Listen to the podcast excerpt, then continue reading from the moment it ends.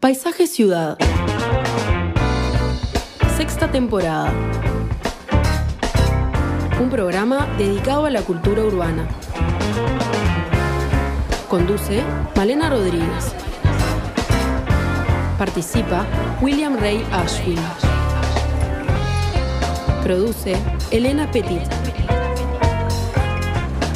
Cortina Nacho González Napa. Realiza BMR Productora Cultural.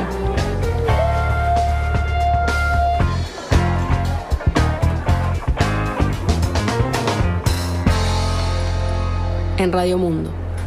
Muy buenas tardes a todos, bienvenidos a Paisaje Ciudad. Espero que estén muy bien esta tarde fría con algo de sol, tarde en la que vamos a estar recordando a Mariano Arana.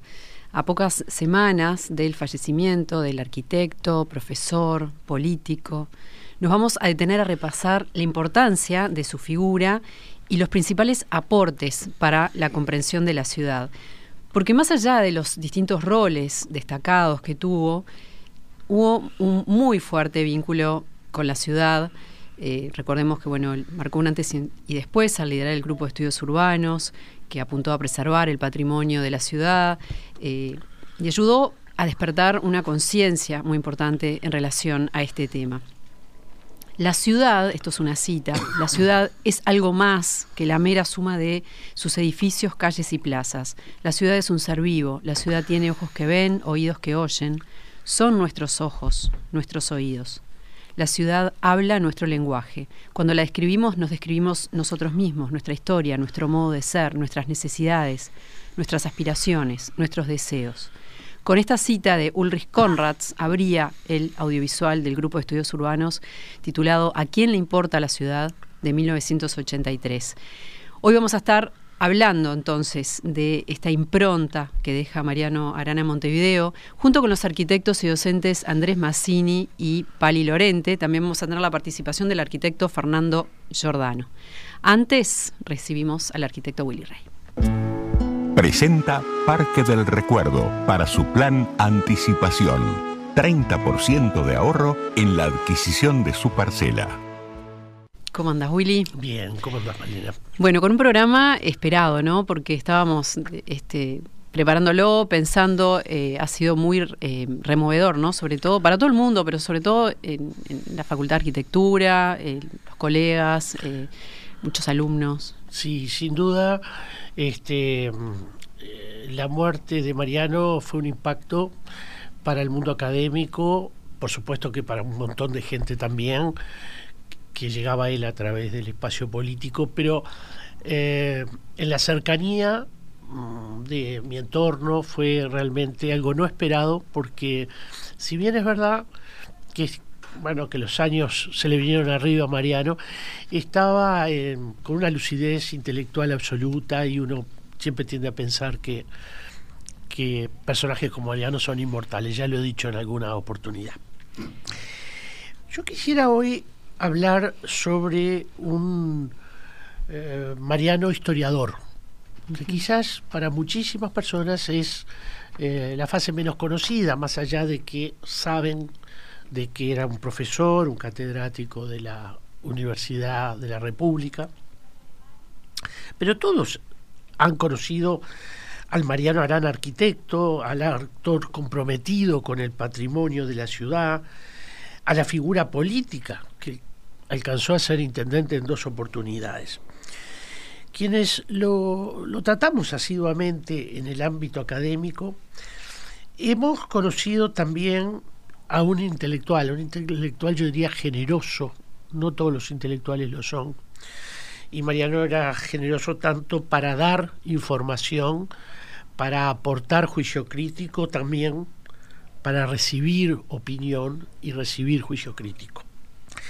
O sea que em, convivir con la fuerza estimulante de su personalidad en el espacio académico era un ejercicio de crecer.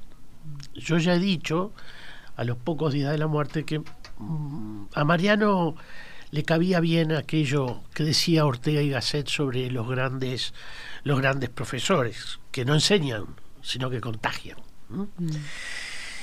Eh, mucho de esto en realidad se ha hablado ya en los días inmediatos a su muerte, pero su aporte intelectual exige, exige perdón, todavía una, una mayor profundidad de análisis y un cierto espíritu crítico, tal como a él le hubiese gustado que, se lo tratase. Porque efectivamente Mariano eh, supo siempre recibir, como dije, la observación crítica y admitir muchas veces que podía estar equivocado. No me olvidaré, yo nunca, eh, de su primera aproximación a la corriente Art uno de los invitados trabajó con él en esta, en esta línea de investigación, a la que en sus iniciales miradas Mariano confesaba ciertos prejuicios, que no los planteaba como prejuicios, pero decía, veo esta producción como, como un arte de señoritos, dijo en alguna oportunidad. Con lo cual muchos no estábamos de acuerdo y, así se lo dijimos. Pero eso no le impidió continuar con su estudio y llegar incluso a conclusiones radicalmente distintas, como por ejemplo darse cuenta de que el Art había llegado a todo el mundo, que había obra buena o mala, de esta experiencia eh, proyectual en Maronias, en el Cerro, en, el centro de Montevideo, en Positos, en el Prado, en todos lados. En alguna medida se liberó un poco de esa concepción de, que el Art Deco tenía una pertenencia a un, determinado formato de, de actor social con determinados gustos, etcétera. El gran historiador, eh, yo creo, requiere aún de un abordaje que permita, sobre todo, poder entender el punto de inflexión que constituyó su, su aporte al campo historiográfico. Dos textos suyos, en ambos casos en coautoría con otros investigadores, implican a este sentido, eh, digamos, de transformador, a este sentido de cambio, de cambios profundos que va a introducir en la mirada histórica de nuestro país. Me refiero por un lado al texto El Montevideo de la Expansión, un texto que escribió junto a Álvarez Lenz y a Livia Bocchiardo, y por otro a Arquitectura Renovadora en Montevideo 1915-1940, que es un libro muy pequeño,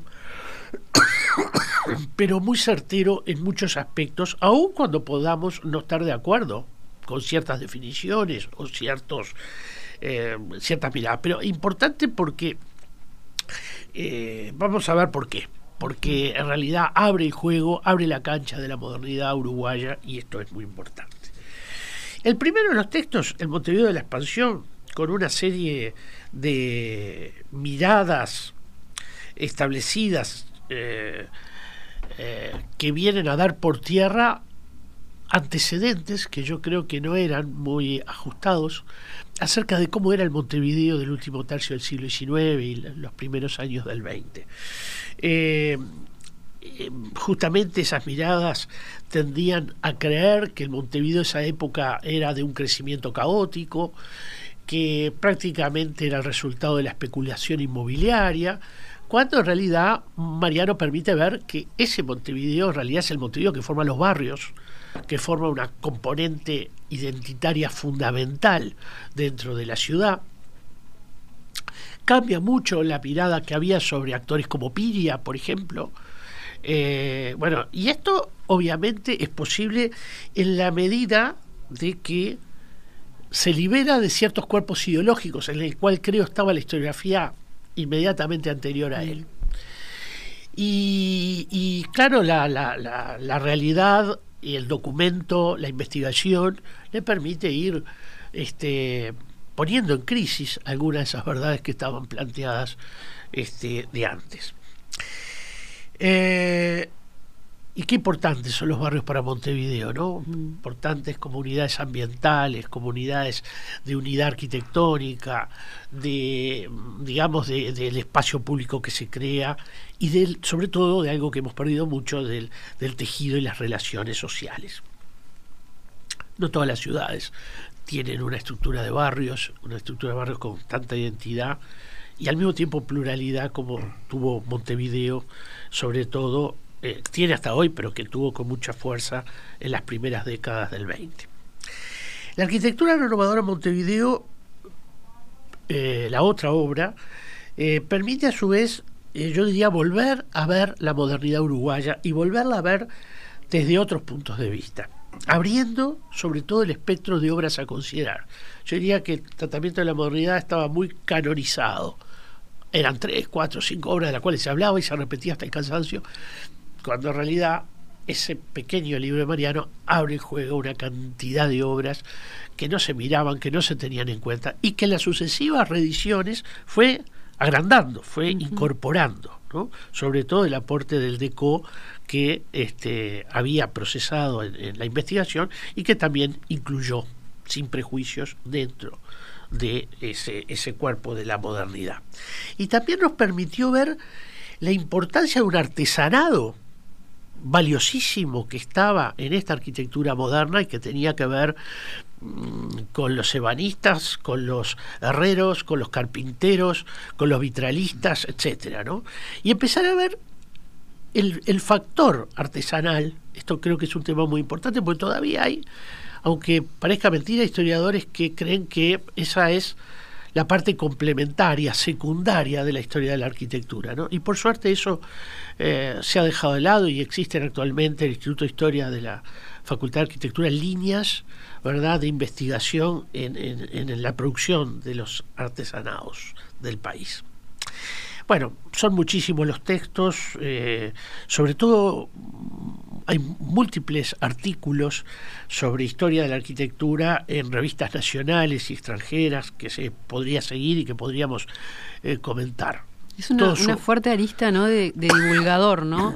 ¿Cómo? De divulgador, a, nivel de, dentro del, rubro y también masivamente con lo que va a ser después el, grupo de estudios urbanos. Sí, es un divulgador nato, pero es un divulgador que viene acompañado por el ejercicio de la investigación. No es el que toma de otros y replantea, no, no. Mm. Eh, había en él un, fuerte compromiso con la investigación. Y luego en el azar también, ¿no? Y, y por supuesto, porque eso después esa investigación, eso es muy importante, no quedaba en el marco del laboratorio, del gabinete, ¿no? En eso Mariano, eh, y yo creo que eh, tuvo, imprimió a, muchos eh, arquitectos más jóvenes, investigadores más jóvenes, a eso, a que lo que se investiga tiene que ser materia de socialización y también de generación de conciencia, por ejemplo, en el campo patrimonial. Y la eh, gestión. Bueno, y por lo tanto la gestión, mm. obviamente, asociada a ello. Eh, pero yo creo, y para cerrar, que quizá lo más importante es ese punto de inflexión que hay en la historiografía uruguaya con Mariano. Hay un antes y un después. Yo creo que esto es claro, así como en la historiografía del país, antes y después de Pibel hay un, mm. cambio eh, importantísimo en, la historia, aquí me parece que pasa lo mismo. Aun cuando las generaciones más jóvenes discrepemos con muchas de las cosas, porque eso siempre pasa y porque los parricidios son cosa natural, pero eh, me parece que ese es el, el, eje medular sobre el cual yo quisiera centrarme en un Mariano historiador. Bien, vamos a seguir conversando sobre estos temas después del corte con nuestros invitados. Porque no hay distancia que nos separe de nuestros seres queridos. Plan Anticipación de Parque del Recuerdo. 30% de ahorro en la adquisición de su parcela. Beneficios especiales según la forma de pago. Resolver hoy es la tranquilidad de mañana. Parque del Recuerdo. 30 años juntos, compartiendo memoria. 2709-8241.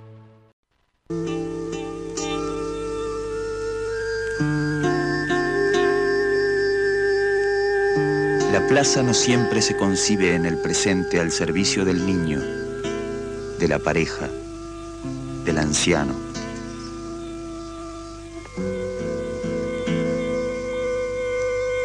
Nuevas construcciones irrumpen en el ámbito público sin respetar el sitio en que se implantan, sin respetar tampoco al usuario que los habita. A la contaminación ambiental de nuestras costas, de nuestros arroyos, de nuestra atmósfera, se agrega ahora una agresiva contaminación visual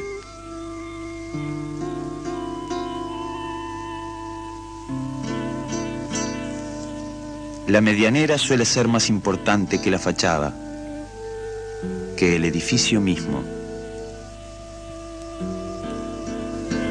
La propaganda indiscriminada y caótica fractura la imagen de la ciudad.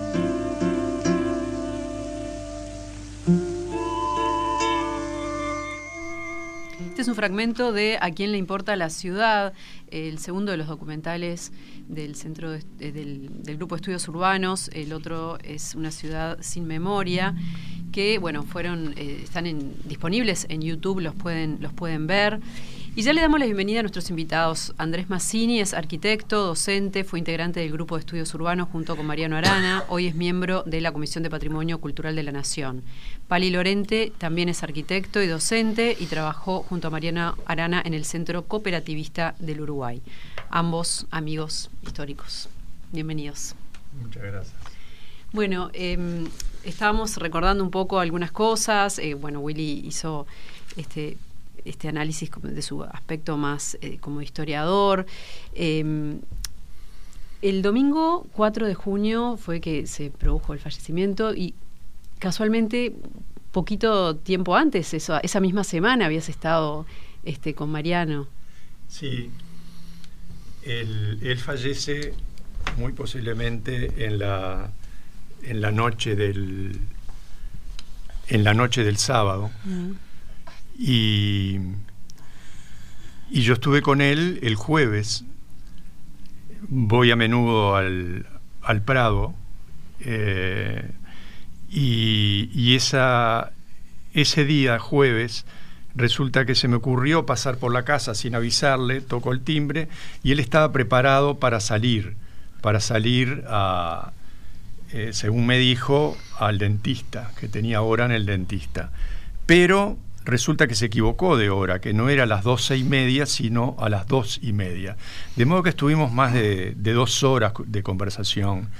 Y este, entonces quiero retomar un poco esa, esa, esa charla tan íntima que tuvimos este, y tan cargada de historias, diría, ¿no? Bueno, este, como ustedes saben, eh, Mariano fue, eh, na- nace hacia el año 1933, en 1952 comienza sus estudios en la Facultad de Arquitectura, en el taller de Mario Paise Reyes, era compañero, por ejemplo, entre otros, de Rodolfo López Rey, eh, de Perla Estable, de Mario Arispe, en fin, toda esa barra del, del taller Paisé, en lo cual él eh, eh, toda su carrera la desarrolla en, en- en ese, en ese ámbito, ¿no es cierto?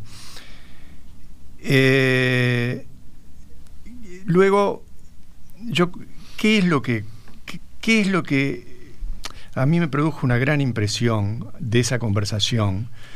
Este, algunos cuentos que él me hizo en relación a su formación como arquitecto, en relación a sus primeros pasos en la historia de la, de la facultad y cómo accedió a la facultad de arquitectura. Entonces, él me dice que su padre,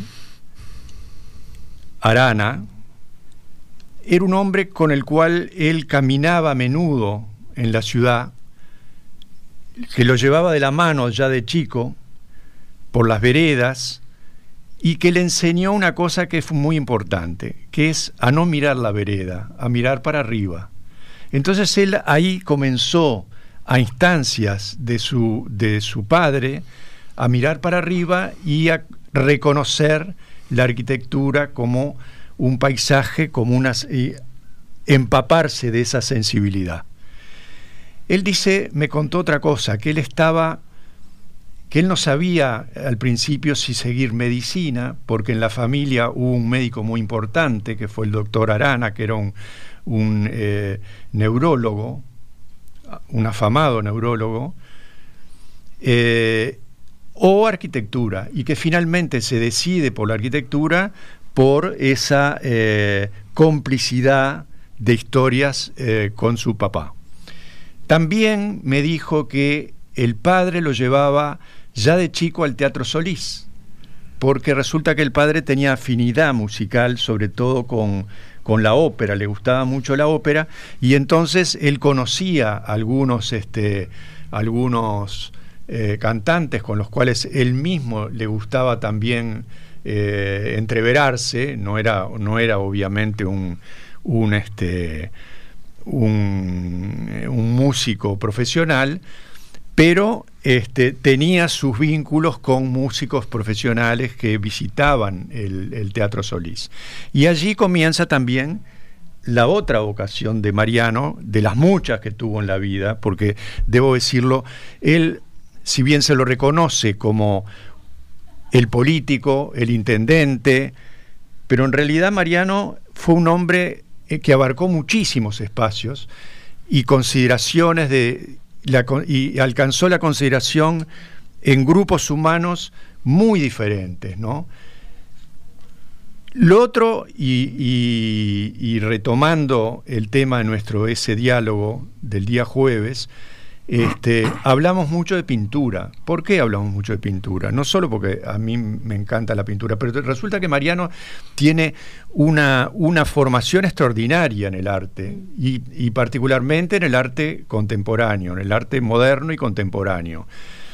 Dado por sus estudios, por sus numerosos viajes, y también por los contactos humanos que tuvo con muchos artistas, porque él, como bien lo dijo Willy, fue un hombre de diálogo. Entonces ese diálogo lo tuvo con, con todos los que se acercaban a él.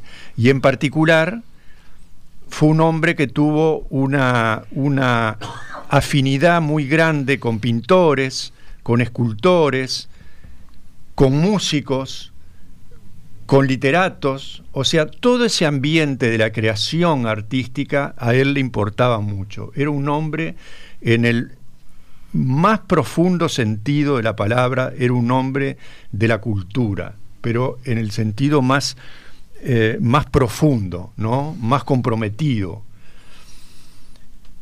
Eh, sus primeros pasos, yo diría, por la por la facultad y por la política, por la facultad fueron, como, como, como lo, como lo dije, fueron de la mano de Mario Paiser Reyes, que fue su, su primer docente y mentor, eh, pero también de otro personaje que influyó mucho en Mariano, que fue Leopoldo Artucio, que fue un extraordinario profesor de historia, un individuo del cual yo creo que Mariano tomó algunas características en sus clases, que era esa, esa, esa capacidad de comunicación, ese entusiasmo que generaba en los alumnos, que hacía que gente de, muy diversos eh, ámbitos, por ejemplo de la Facultad de Humanidades, de, Bellas Artes, fuera a escuchar las clases de Artucio. Y yo creo que Mariano repitió un poco ese modelo de comunicación apasionada, este, basada naturalmente además en un profundo conocimiento de lo que hacía, porque él era, era, trabajaba en el Instituto de Historia, eh, era investigador y por lo tanto eh, sabía muy bien de lo que hablaba, ¿no es cierto? Este, pero creo que Artucio fue un individuo que, para Arana lo, fue como un, gran referente. Luego compartimos con Mariano el trabajo en la revista de la Facultad de, Arquitectura, de la cual Mariano era delegado estudiantil, delegado del centro estudiante, yo era el coordinador de la revista, y compartimos con Nelson Vallardo, que era el delegado docente, una, una amistad muy importante. Él fue, eh, Vallardo y Arana fueron eh, muy amigos en esos años 60, que fueron años de confrontación complicada en la vida de la facultad, años en que la facultad estaba orientada hacia una especie de sociologismo, eh, eh, que yo me atrevería a decir un sociologismo estéril, en detrimento del diseño. En detrimento de las herramientas propias de la arquitectura, en detrimento de, digamos, de la de la especificidad del oficio. Entonces, este, Arana, conjuntamente con, con Bayardo, con Leopoldo Artucio, con Antonio Cravoto, tenían una mirada mucho más comprometida con la arquitectura. Y eso también en los años 60, si bien Mariano fue, era muy joven, pero ya eh, este, era un referente, era un referente al nivel de los otros personajes que acabo de citar. Y también tuvo un vínculo con eh, Banda Oriental también, ¿no? Con Heber Raviolo. En esos, en esos mismos años, eh, conjuntamente con, con Ramiro Vascans y fundamentalmente con Heber Raviolo, que fue el, el fundador y director de Banda Oriental en esa época, ¿no es cierto? Entonces, eh, Banda Oriental fue una editorial fundada en el 61 que tuvo entre sus, entre sus, primeras, entre sus primeros aportes, la de, por ejemplo, la de Morosoli, Liber Falco, Javier de Viana, Edison Banchero, y entre los, entre los historiadores, a Metol Ferré, Real de Azúa, a Trías, Alfredo Castellanos, a Reyes Abadí, en fin, era Arespons, desde luego, Roberto Arespons, pero eh, con el cual Mariano compartió eh, Nuevas Bases, la agrupación Nuevas Bases, ¿no? que era una agrupación política que estaba eh, en la cual el, referente, uno de los primeros era José de Torres Wilson, y que tenía como, como como compañeros a Alberto Metol Ferré, a Sartú, Elio Sartú, a Real de Azúa, a Williman, a José Claudio, a Arias Pons, a Martínez Moreno. Entonces, eso eh, eh, no solo fue la Facultad de Arquitectura, fue un grupo de intelectuales que fueron decisivos en la vida, en la vida digamos, eh, intelectual del país hacia los años 60 y de la cual Mariano formó parte activa, como formó parte activa de la facultad y la renovación de la facultad de arquitectura, pero también de todo ese grupo de, la, de banda oriental y este, de nuevas bases que luego eh, eh, digamos, incidió muchísimo en la izquierda nacional. la mayoría de ellos además eh, van a ser catedráticos en la Universidad de República, salvo el caso de Tucho Metol, que, que es un jugador independiente. Este, o sea que van a tener también una, un peso importante en la construcción de ideas en aquellos años en la universidad, ¿no? Claro. En tu caso, Andrés, ¿cómo te fuiste vinculando con él? Bueno, con Mariano más que nada este, nos vinculamos siendo yo su alumno y, el docente, este, pero después teníamos los estudios de arquitectura, a pesar de yo no estar recibido, en Ciudad Vieja, casualmente en el periodo de fines de la década del 70, que es cuando, digamos que en plena dictadura, vivíamos una época muy oscura en muchos aspectos y reunirnos a estudiar o a trabajar o a conversar era una manera de, permanecer juntos y de pensar cosas este, más allá de la realidad. ¿no?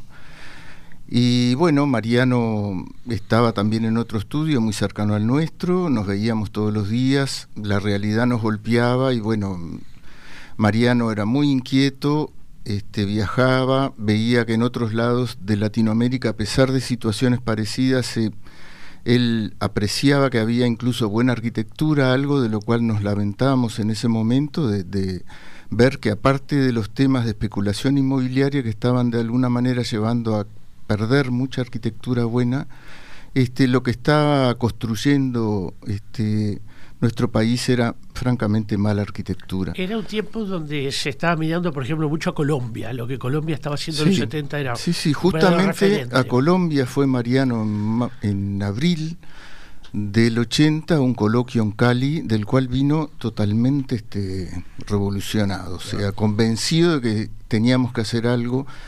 Este, allá se hacía buena arquitectura, él dijo, bueno, hay gente que hace buena arquitectura, este, acá deberíamos nosotros este, pelear por lo nuestro, este, y bueno, ahí mm, todos los que estábamos vinculados, algunos ya arquitectos, otros no, este, que bueno, que lo que más deseábamos era poder este, hacer algo. Este, empezamos a fotografiar la ciudad vieja, a movernos, este, a hacer una cantidad de cosas, hasta que finalmente hicimos un audiovisual que lo llevamos a la Argentina a un congreso. Eso antes del plebiscito era difícil, ¿no? Hacer Mm, cosas. Sí, eh, pero se no, hizo. no- Este, digamos que nosotros nos reuníamos a estudiar o a hacer carpeta, este, y bueno, las reuniones más o menos, a pesar de que tenías que avisar si hacías un cumpleaños de 15, este, no era tanto tan difícil hacerlas y bueno, trabajamos, este, todos teníamos nuestros trabajos y aparte dedicábamos muchas horas a, a eso. ¿Dónde este, mostraban los audiovisuales?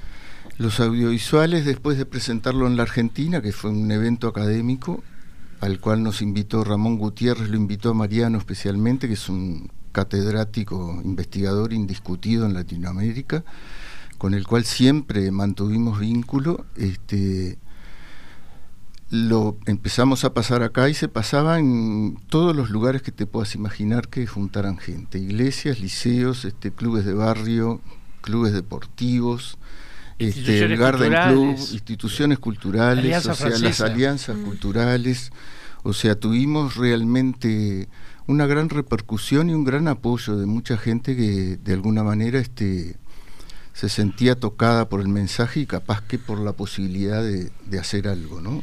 Eso me parece muy este, remarcable, ¿no? El tema de la, la conciencia, ¿no? El patrimonio. No sé cómo era antes. Eh, ¿Qué vivieron ustedes en relación a, a la, a la ciudad y a la conciencia patrimonial? ¿Cómo eran otras épocas antes Hay de todo ese movimiento? antecedentes, digamos, de algunas cuestiones en relación a lo patrimonial que existían, pero que estaban más vinculadas, si se quiere, a una idea fundacional de nación o a las cuestiones que están vinculadas a los personajes importantes en la historia del país. Claro, como una cosa más de, de- de fundación de la nación o de, Sí. Seguro y de que- del Oficialista o- Y de además en esa época, en el año 75, que era el año de la orientalidad, casi todo se redirigió a ese tipo de cosas. Claro, no tenía nada que ver con, no, pero con el enfoque. hay- y digamos que la visión de lo patrimonial abarca eso, pero abarca mucho más, ¿no? Claro.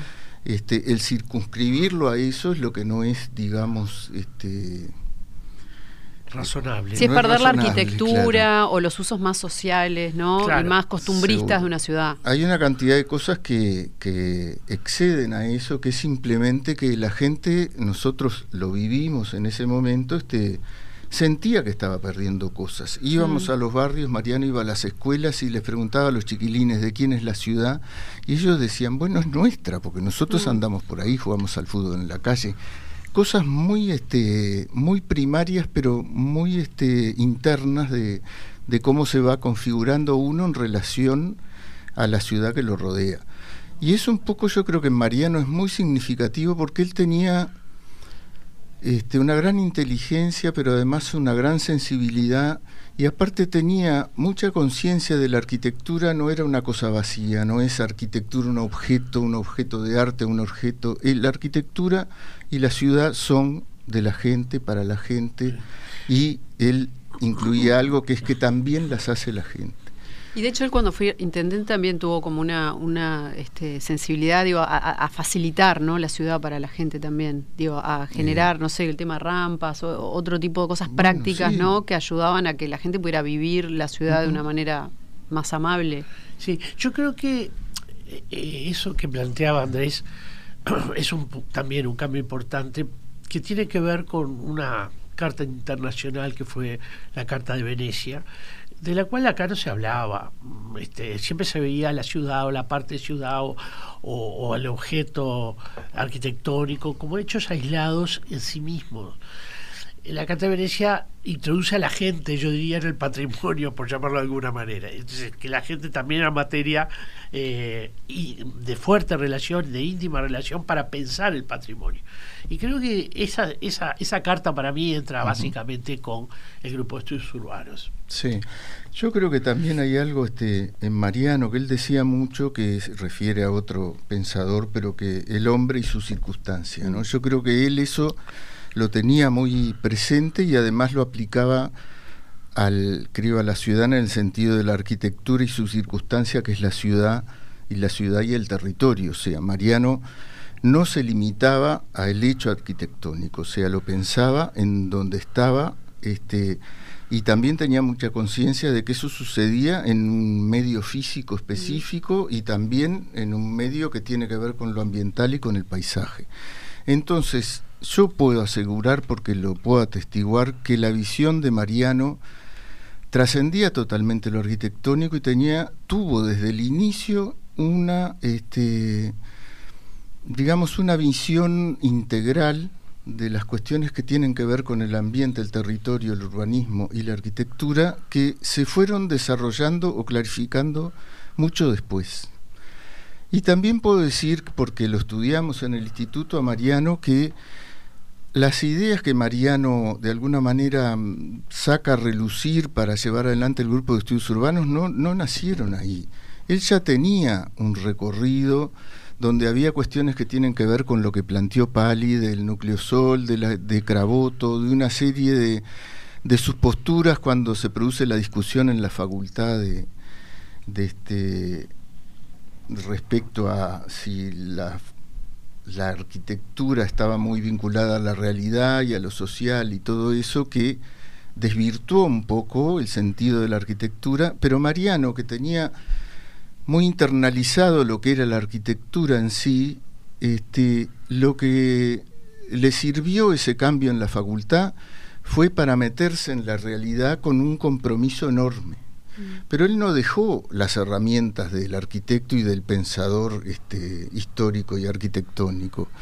Y él eh, es fruto, digamos, de ese momento histórico en el sentido que asume, bueno, vivimos en un lugar que tiene problemas, que queremos modificarlo, y mis herramientas son las herramientas del arquitecto. O sea que yo creo que él sintetiza este, en un ejemplo muy personal este, esa realidad, ¿no? La realidad de una facultad que se vuelca más que nada aspectos sociales y que descuida algunos aspectos específicos de, la disciplina. ¿no?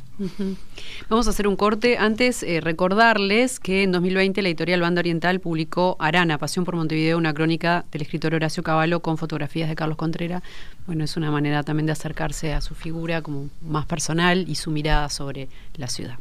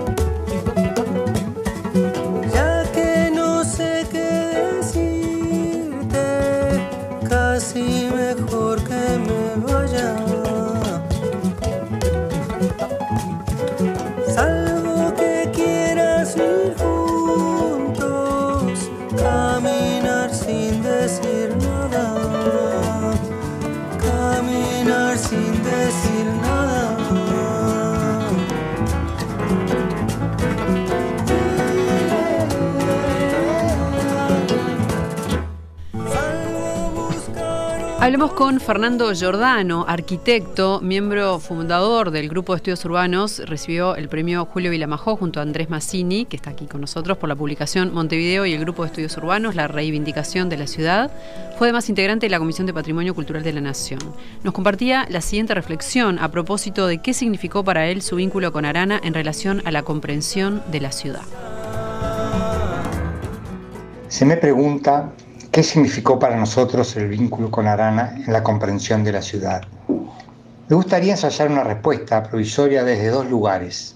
En primer término en tanto arquitecto y en segundo lugar en tanto simple ciudadano de Montevideo.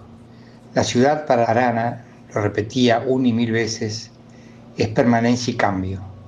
Comprender y compartir esa visión lleva implícito que la elaboración de una propuesta, cualquiera sea su escala, se inserta sobre una realidad preexistente. Por ello, la consideración del contexto resulta prioritaria y fundamental. Es el primer paso que abre la imaginación para la búsqueda de soluciones y alternativas de proyecto. La ciudad siempre se está haciendo en términos históricos. Es una gran obra en construcción, una obra coral, valga la metáfora. Hacerla de la mejor manera posible implica la búsqueda de continuidades y no de rupturas. Se trata de hacer ciudad y digo esto entre comillas. Hacer ciudad es una compleja operación de equilibrio de múltiples factores materiales y culturales, una combinación que resulta siempre precaria, siempre inestable y sujeta al paso del tiempo. Hacer ciudad, usando los términos con connotaciones positivas, es crear ámbitos calificados y estimulantes para la calidad de vida. Esta visión de las relaciones entre la arquitectura y la ciudad que Arana desarrolló en su pensamiento nos brinda un marco de referencia ineludible para esta tarea. En sus grandes líneas, esta visión también quedó plasmada en el Plan Montevideo y su impronta ha estado gravitando en el quehacer urbano de las dos últimas décadas. Finalmente, en tanto ciudadano, pienso que Arana nos legó claves fundamentales que nos permiten comprender, mejorar, disfrutar y querer la ciudad. En fin, una obra colectiva que a todos nos compromete. La ciudad somos nosotros, sus habitantes. Aunque hay, sin embargo, en este Montevideo más de una ciudad superpuesta, zonas de no ciudad que dejan áreas de exclusión y de extrema vulnerabilidad que no pueden ignorarse. Un poco en relación a esto que nos decía este Giordano y en lo que ha sido eh, lo que has compartido con Arana en, distintos momentos de, la historia, ¿qué nos podés este, comentar o observar, Pali?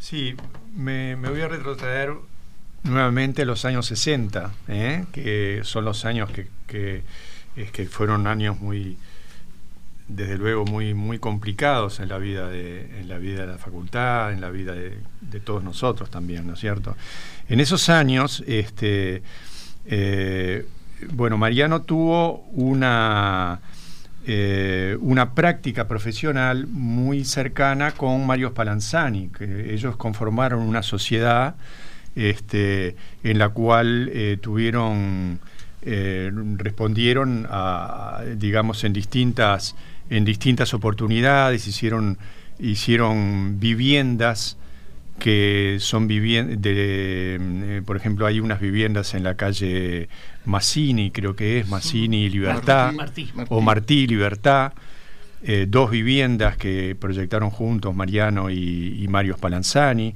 también está otra que proyectó antes que esa para, para Real de Azúa, en el balneario Neptunia, este, y en esas viviendas eh, ya había una, digamos, una, una lectura crítica de la, de la arquitectura moderna, más radical, que se planteaba más vinculada con la Carta de Atenas, que, se, que era la, visión de la ortodoxia de facultad en esos años, ¿no es cierto?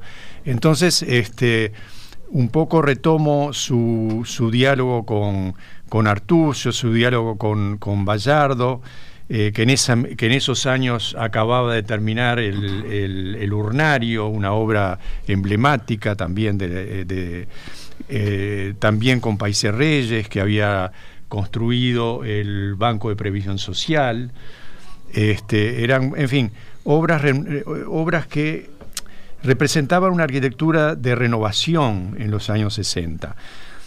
Eh, y allí se da un fenómeno eh, que es eh, que se superpone, que es el, tema de la, de la, ley de vivienda, la, lucha por la ley de vivienda, por el, por el, Fondo Nacional de Vivienda, que tuvo como personaje más relevante a Juan Pablo Terra. Terra fue un profesor y sociólogo, profesor también de la facultad, este, que en esos años era diputado, luego fue senador, y que eh, contribuyó notablemente a la, aprobación de la ley, fue una figura fundamental. Entonces, este, uno de los capítulos de la ley de vivienda fue el dedicado al sector cooperativo, donde allí eh, Terra eh, incorporó a, digamos, a Miguel Cecilio, al arquitecto Miguel Cecilio, a Mario Spallanzani, y a Saúl Irureta como asesores en ese, en ese, digamos, en ese capítulo especial. Entonces se forma el centro cooperativista hacia los años 68, 69, las primeras cooperativas en las cuales eh, Mario Spallanzani tuvo eh, participación fundamental, fueron un proyecto de Mario, eh, fueron, también trabajó Luis Livni, y Leopoldo Pesina, Leonardo Pesina, este, y ellos fueron, digamos, el núcleo fundacional del centro cooperativista a la cual, al cual a partir del 69 por el trabajo, eh, el trabajo con, con, con, lo que, con lo que la ley de vivienda permitió, que fue el desarrollo de los institutos de asistencia técnica, eh, eh, allí hubo una, como una gran eclosión y el centro cooperativista abordó el proyecto y la, el asesoramiento técnico a más de 3.000 eh, viviendas, en más de 3.000 viviendas bajo el régimen de ayuda mutua y de, este, de ahorro previo. Entonces, en ese momento, en el año 69-70, entramos con Mariano, fuimos eh, arquitectos con Mariano, con, eh, Enrique Benech, este, con Edgardo Versi, el ingeniero, eh, entramos a formar parte del cuerpo asesor de como arquitectos, yo fui jefe de proyecto, Mariano fue coordinador de vivienda y eh, recuerdo en particular que él tenía, nosotros teníamos que, realizábamos los proyectos y esos proyectos eh, tenían que pasar por la aprobación de las asambleas de las cooperativas, cosa que no era nada fácil. Era muy complicado porque había intereses múltiples, de todo tipo de intereses, y en ese, en ese camino Mariano jugó un papel muy importante, porque Mariano fue, como era profesor de historia y además tenía esa vocación de comunicador, era un comunicador extraordinario. Y cuando se planteaban las discusiones con, las, con, los, este, con los cooperativistas, que eran discusiones muchas veces muy duras, él fue una figura, fue un, un digamos, un este, eh, como que ponía paños tibios y buscaba la mejor solución, la solución más empática, para que finalmente las cosas salieran de la mejor manera y fueran aprobadas, ¿no es cierto? Entonces, yo creo que parte, de, vos sabés que ahí me parece que parte de su vocación política nace en Esas negociaciones. la negociación eh, este, con el cooperativismo de vivienda. Un gran arte, ¿no? Era, claro, él tenía esa capacidad de comunicación que no teníamos otros, que nos dedicamos más al proyecto puro y duro y que luego tenía que ser aprobado por, los, por las cooperativas, ¿no?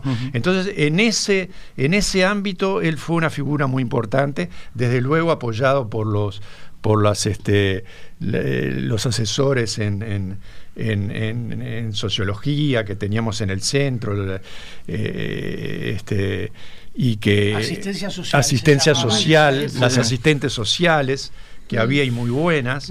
Y también este eh, ingenieros como el ingeniero Edgardo Bersi que fue también muy importante en la en la formación de las cooperativas. En tu caso, Andrés, ¿qué recordás así de, esas Mira, este, interacciones? todo eso para Mariano fue importantísimo, no solo en el aspecto que dice Pali, sino en aspectos que tienen que ver con el desarrollo realmente de políticas que atendieran problemas reales de la gente, ¿no? que era algo que Mariano tenía muy, muy internalizado. A mí me gustaría este, decir dos cosas más respecto más que nada la actitud de Mariano, a, sus características que me parece que importan en y son realmente un aporte. O sea, Mariano era un tipo crítico, agudo, muy riguroso, este, y que era capaz de, pensar con su cabeza más allá de, de lo que estuviera establecido. Él se cuestionaba, cuestionaba y nos cuestionaba a los que trabajábamos con él era un tipo que yo creo que ejercía una paternidad indudable sobre mucha gente, este, y era una paternidad muy rica, porque era muy crítico, pero a la vez era habilitador. O sea, él tenía un gran interés en que los que trabajábamos con él creciéramos, saliéramos adelante, aprendiéramos a pensar, a discutir, a exponer, este, a argumentar siempre invitaba a los demás a escribir con él, este, a ir a una conferencia y participar, o sea, cosas que son muy importantes. Pero además, este, Mariano nunca improvisó, o sea, era un tipo este, que sí se lanzaba a cosas, pero sus escritos, si ustedes los ven, este, están llenos de tachaduras. Tachaba y escribía arriba, revisaba muchísimo y además siempre contrastaba y confrontaba con otros lo que él estaba, este, lo que iba a alargar este, de sí. O sea, cuando él iba a dar una clase o a publicar un artículo o a dar una opinión fuerte, siempre tenía una cantidad de gente a la cual él le decía, mira, decime qué te parece esto. O sea, no era alguien que era irresponsable en la generación de pensamiento o este o en las propuestas que hacía. Había un pensamiento este, sólido. Y una cosa que a mí siempre me, gustó y me llamó la atención fue que Mariano se quedó en la facultad cuando la intervención. Se quedó contra lo que era eh, lo común, que es que, bueno, todos los docentes se sintieron perseguidos y por una razón u otra se fueron.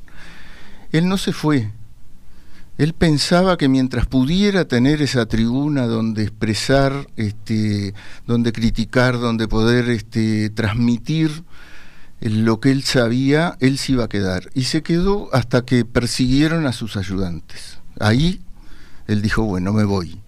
Pero por una razón este, sólida, ¿no? Una cuestión que no era personal de decir, bueno, yo me voy porque este ambiente no es para mí. No, él se quedó a pesar de todo y este siguió aportando y creo que mucha gente lo valoró muchísimo porque si no no hubieran tenido el acercamiento a la arquitectura tan directo y tan vocacional ¿no? Seguramente hay muchos más este, comentarios, recuerdos, eh, reflexiones, pero bueno, vamos llegando al final del programa. Muchísimas gracias a ambos por compartir este, esta experiencia, esta relación con Mariano y bueno, y todo lo que, lo que han vivido. Y Willy, nos reencontramos aquí en una semana. Exactamente, el jueves que viene. El jueves que viene. Que pasen muy bien. Viva la radio. Paisaje Ciudad. Sexta temporada. Un programa dedicado a la cultura urbana. Conduce Malena Rodríguez. Participa William Ray Ashfield. Produce Elena Petit. Cortina, Nacho González Napa. Realiza BMR Productora Cultural.